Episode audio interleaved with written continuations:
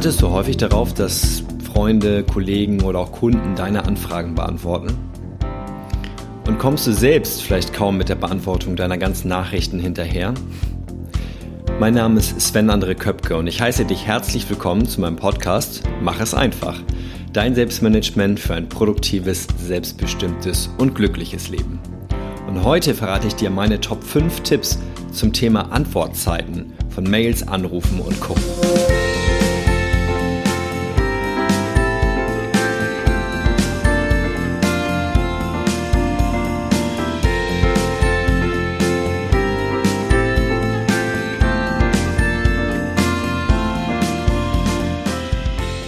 Ich freue mich wirklich wahnsinnig, dass du heute in der 18. Folge mit dabei bist und sage dir, ja, dafür herzlichen Dank, dass du diese Zeit mit mir teilst.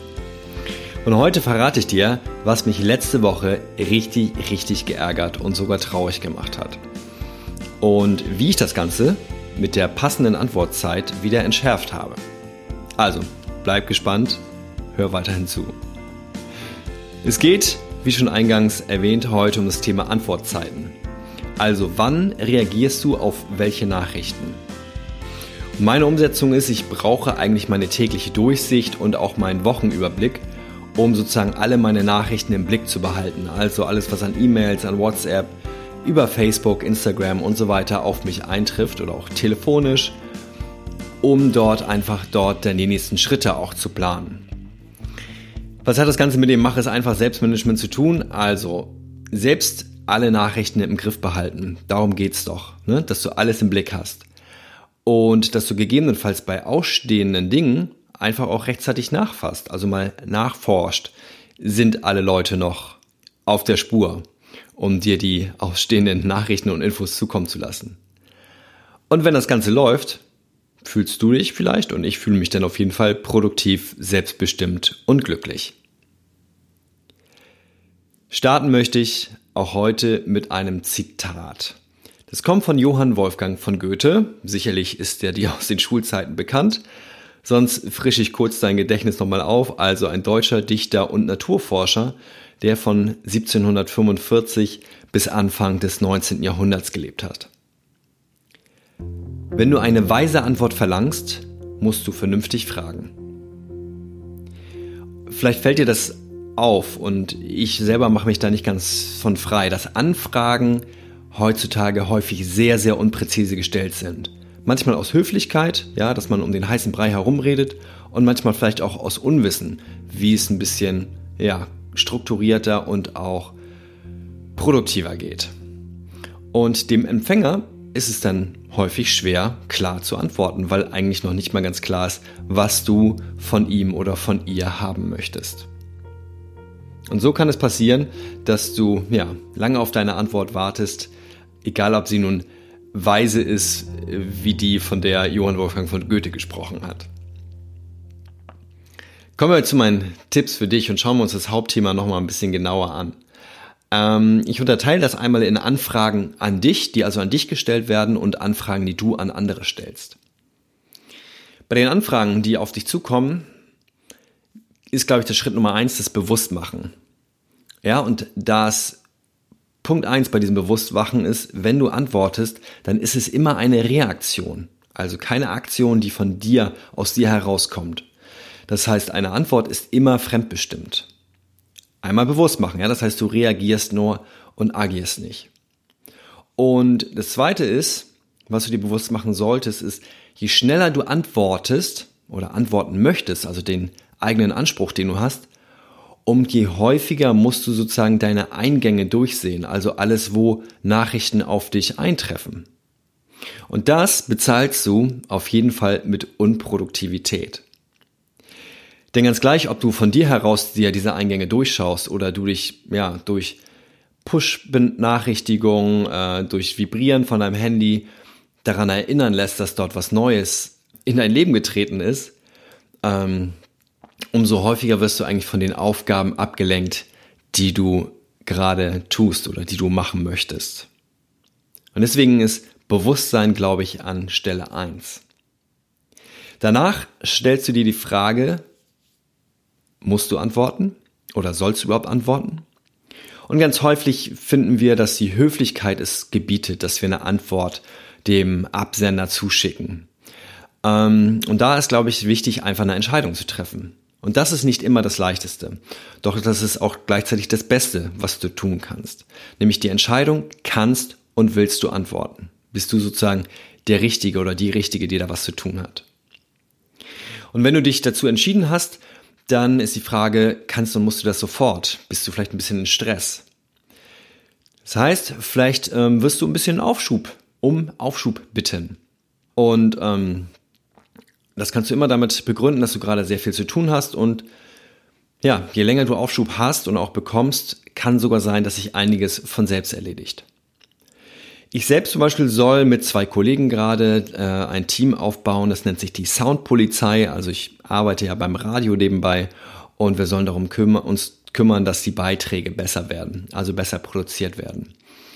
Und ich habe zu meiner Chefin gesagt, ähm, du pass auf, ich plane gerade einen Workshop und der ist findet erst Mitte April statt. Und bis dahin habe ich echt eine Menge zu tun, dass auf jeden Fall dieser Workshop klappt und dass der super wird. Und ich mache gerne in diesem Team mit, allerdings erst ab Mitte April. Dem Ganzen hat sie stattgegeben und gesagt, klar, komm dazu, wenn du soweit bist. Und das hilft mir einfach so ein bisschen Aufschub zu haben und ich nicht sofort antworten muss bzw. einsteigen muss. Ein anderer Punkt ist, du kannst den Ball jederzeit zurückspielen, gerade wenn dir Informationen fehlen. Und das mache ich auch häufig so. Wenn mir etwas nicht klar ist, dann frage ich nochmal nach. So, wie genau meinst du das? Oder könntest du mir noch bitte das und das zuliefern, damit ich dann auch weiterarbeiten kann? Und der nächste Schritt ist einer, oder der nächste Punkt ist einer, wo du sagst, so Anfragen auch mal mit Nein zu beantworten. Also nicht ständig der Ja-Sager zu sein. Und ich bin ganz auf deiner Seite, wenn du sagst, oh ja, das fällt mir total schwer. Denn mir fällt es auch schwer. Und zwar aus dem Grund, weil ich kein Bremser sein möchte. Ich will ein Ermöglicher sein. Das heißt, immer wenn Anfragen auf mich zukommen, möchte ich alles möglich machen. Und da bin ich gerade auf der Reise. So, wann und wie werde ich denn häufig mal ein Nein-Sager oder zumindest häufiger? Und wie gesagt, ich bin am Anfang dieser Reise, ich habe da auch noch nicht die Patentlösung für dich. Doch ich glaube, was wichtig ist, dass du dir bewusst wirst darüber. Na, da kommen wir zum, wieder zum Punkt Bewusstsein dass es bewusst ist, dass es dir schwerfällt, Nein zu sagen. Und das ist auf jeden Fall schon mal der erste Schritt. So, und ich merke halt, ich habe sehr viele Projekte, ich habe eine unheimlich lange To-Do-Liste und ja, jedes Mal, wenn ich nicht Nein sage, kommt halt ein Punkt hinzu. Und das ist das, was mich nachher stresst, was mich in meinen Herzensprojekten ausbremst. Und ja, so langsam kommt mein Verstand und auch mein schlechtes Gewissen und auch mein Herz sagen mir, Sven, du musst häufiger mal Nein sagen. Und ich glaube, so nach und nach werden jetzt auch mehr Situationen kommen, in denen ich dann mal Nein sage. Und vielleicht wirst du dem einen oder dem anderen mit äh, damit vor den Kopf fahren, weil du sonst immer der Ja-Sager bist oder die Ja-Sagerin. Doch probier es einfach mal aus. Und ich denke, die dir wichtigen Menschen, und das sind gute Kollegen oder auch gute Freunde, die werden dafür Verständnis haben.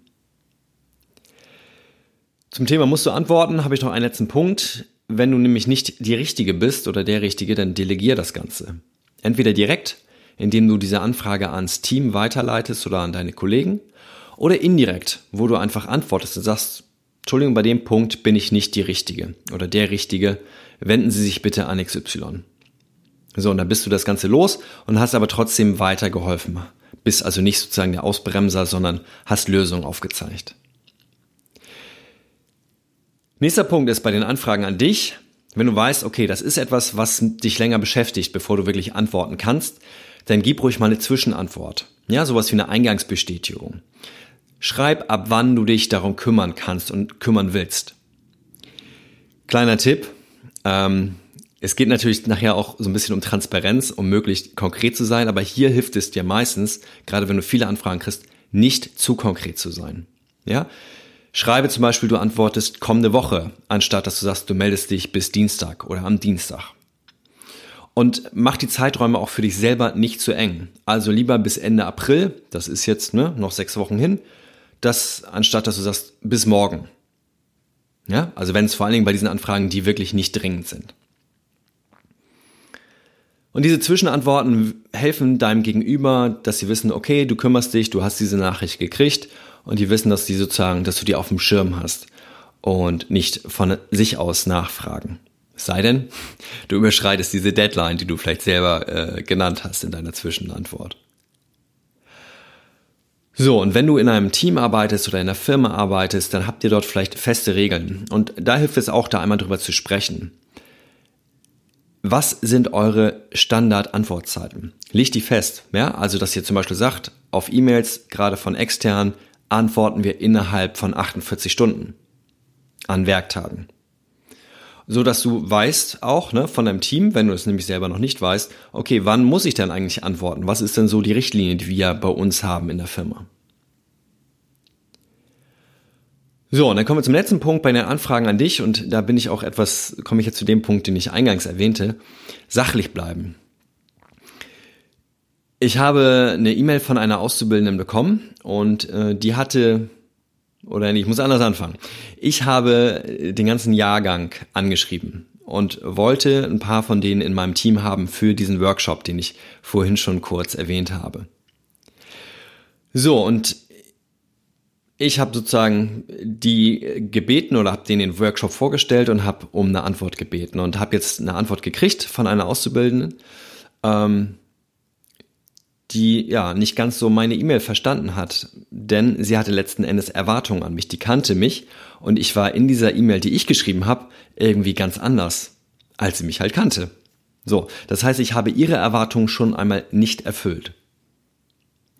Dann hat sie mir sozusagen auf diese Anfrage geantwortet mit einer Antwort, die ich auch nicht erwartet habe.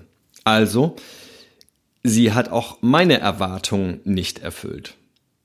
Und deswegen sind wir da beide, glaube ich, ja, ähm, sind wir in einem, ich sag mal, in einem nicht ganz guten Verhältnis gerade zueinander. Und ich war nach ihrer E-Mail wirklich aufgewühlt, ich war verärgert und ich war traurig. Und was mir da geholfen hat, und das ist ja häufig dieser Spruch, ne, schlaf man eine Nacht drüber, aber das war wirklich das, was mich davor bewahrt hat, dort wieder zurückzuschlagen, in Anführungsstrichen. Denn nach dieser Nacht und nachdem ich mir das Ganze nochmal, ja, sozusagen versucht habe, aus ihrer Sicht klar zu machen, war mir klar, okay, sie hatte Erwartungen, die habe ich nicht erfüllt, ich hatte Erwartungen, sie hat sie nicht erfüllt. Und nachdem mir das bewusst war, konnte ich sachlich antworten und auch mit dem Augenzwinkern antworten. Und für mich war es nicht mehr so schlimm und ich hatte jetzt bisher noch keinen persönlichen Kontakt mit ihr ähm, seitdem. Doch ich hoffe einfach und glaube, dass sie das auch nicht mehr so schlimm sieht mittlerweile. Auf jeden Fall, ja, sollte da ein persönliches Gespräch noch folgen. Und das ist sozusagen auch Punkt zwei, den ich dir anbiete. Alternativ zu so einer sachlichen E-Mail, nachdem du irgendwie ein, zwei Nächte drüber geschlafen hast, ist auch das persönliche Gespräch einfach zu suchen. Denn das geschriebene Wort ist sehr häufig missverständlich und äh, in einem persönlichen Gespräch kann man da nochmal direkt nachfragen. Wie hast du das denn verstanden? Okay, pass auf, so habe ich das gar nicht gemeint. Ich versuche das nochmal in anderen Worten darzustellen. Das war der Punkt, Anfragen an dich. Wenn du Anfragen an andere stellst, kommen wir zu dem zweiten großen Bereich, dann ist die Frage, du hast eine gest äh, Anfrage gestellt, wie erinnerst du dich? Was ist sozusagen deine Wiedervorlage? Und beim Thema E-Mails, das hast du ähm, in der letzten Folge vielleicht schon gehört, in Folge 17, alle Mails im Griff, habe ich einen E-Mail-Ordner, der nennt sich Warten auf. Das heißt, wenn ich jemandem eine E-Mail schicke und dort steht eine Aufgabe drin, die ich sozusagen von derjenigen oder von demjenigen bearbeitet haben möchte, dann schiebe ich diese E-Mail in den Ordner Warten auf und den gucke ich dann, wie ich das in der letzten Folge schon erwähnt habe, einmal in der Woche durch und hake dann gegebenenfalls nach. Wenn es jetzt nicht um E-Mails geht, sondern um Telefonate, WhatsApp oder auch persönliche Gespräche, dann habe ich auch diesen Warten auf Punkt auf meiner To-Do-Liste oder beziehungsweise bei mir in meiner App. Und auch da schaue ich einmal wöchentlich durch und gucke, gibt es da irgendwelche Dinge, wo ich nachhaken muss, weil ich noch nicht die Infos bekommen habe, auf die ich so äh, händeringend warte. Wenn du zügig oder zu einem bestimmten Termin eine Rückantwort haben möchtest, dann fordere die auch bewusst ein. Ja? Schreibe also in deine Nachricht, in deine E-Mail, in was auch immer oder auch in dem persönlichen Gespräch, bis wann du eine Antwort haben möchtest. Damit, ne, da sind wir wieder beim Thema Erwartung, damit diejenige oder derjenige auch weiß, bis wann er atmen muss, antworten muss. Und mach dir auch einmal selbstbewusst, könntest du selbst so kurzfristig antworten. Und dann sei fair, verlange nichts Unmögliches. Verlange nichts von den anderen Menschen, ähm, was du selbst nicht einhalten kannst. So, und der letzte Punkt beim Thema Anfragen an andere ist gerade, wenn du halt eine schnelle Antwort brauchst, ist, nutzt du den richtigen Weg. Ja, gerade wenn es wichtig und dringend ist. Dann suche eher den persönlichen oder telefonischen Weg, als eine E-Mail zu schicken oder anstatt eine WhatsApp-Nachricht zu schreiben. Dann hilft es nämlich schneller, Dinge schnell zu klären und vor allen Dingen auch Missverständnisse einfach ähm, ja, aus dem Weg zu räumen, bevor sie entstehen. Das waren so die beiden Hauptblöcke. Anfragen, die du an andere stellst und Anfragen, die du von anderen bekommst. Und ja, ich habe eine konkrete Aufgabe, wie immer, für dich. Und heute geht es darum, suche dir mal drei Kommunikation, Kommunikationswege raus, äh, von denen, die du nutzt zum Beispiel E-Mail, WhatsApp, Briefe. Und dann schreibe zu den drei auf, wann erwartest du Antworten, wenn du diese Kommunikationswege nutzt. Also so als Standard, ne? ohne dass du irgendwas Konkretes reinschreibst, wann du eine Antwort haben möchtest. Wann erwartest du das? Also eine E-Mail innerhalb von einem Tag, vielleicht auch innerhalb von zwei Stunden. So gibt es einige Kollegen bei mir, die sagen, ne, wenn die mich auf dem Flur treffen, hast du meine E-Mail schon gelesen? Dabei haben sie mir die gerade erst vor zwei Stunden geschrieben. Und dann habe ich sie häufig noch nicht gelesen. Also, wann erwartest du Antworten auf diese Wege, auf diesen Wegen?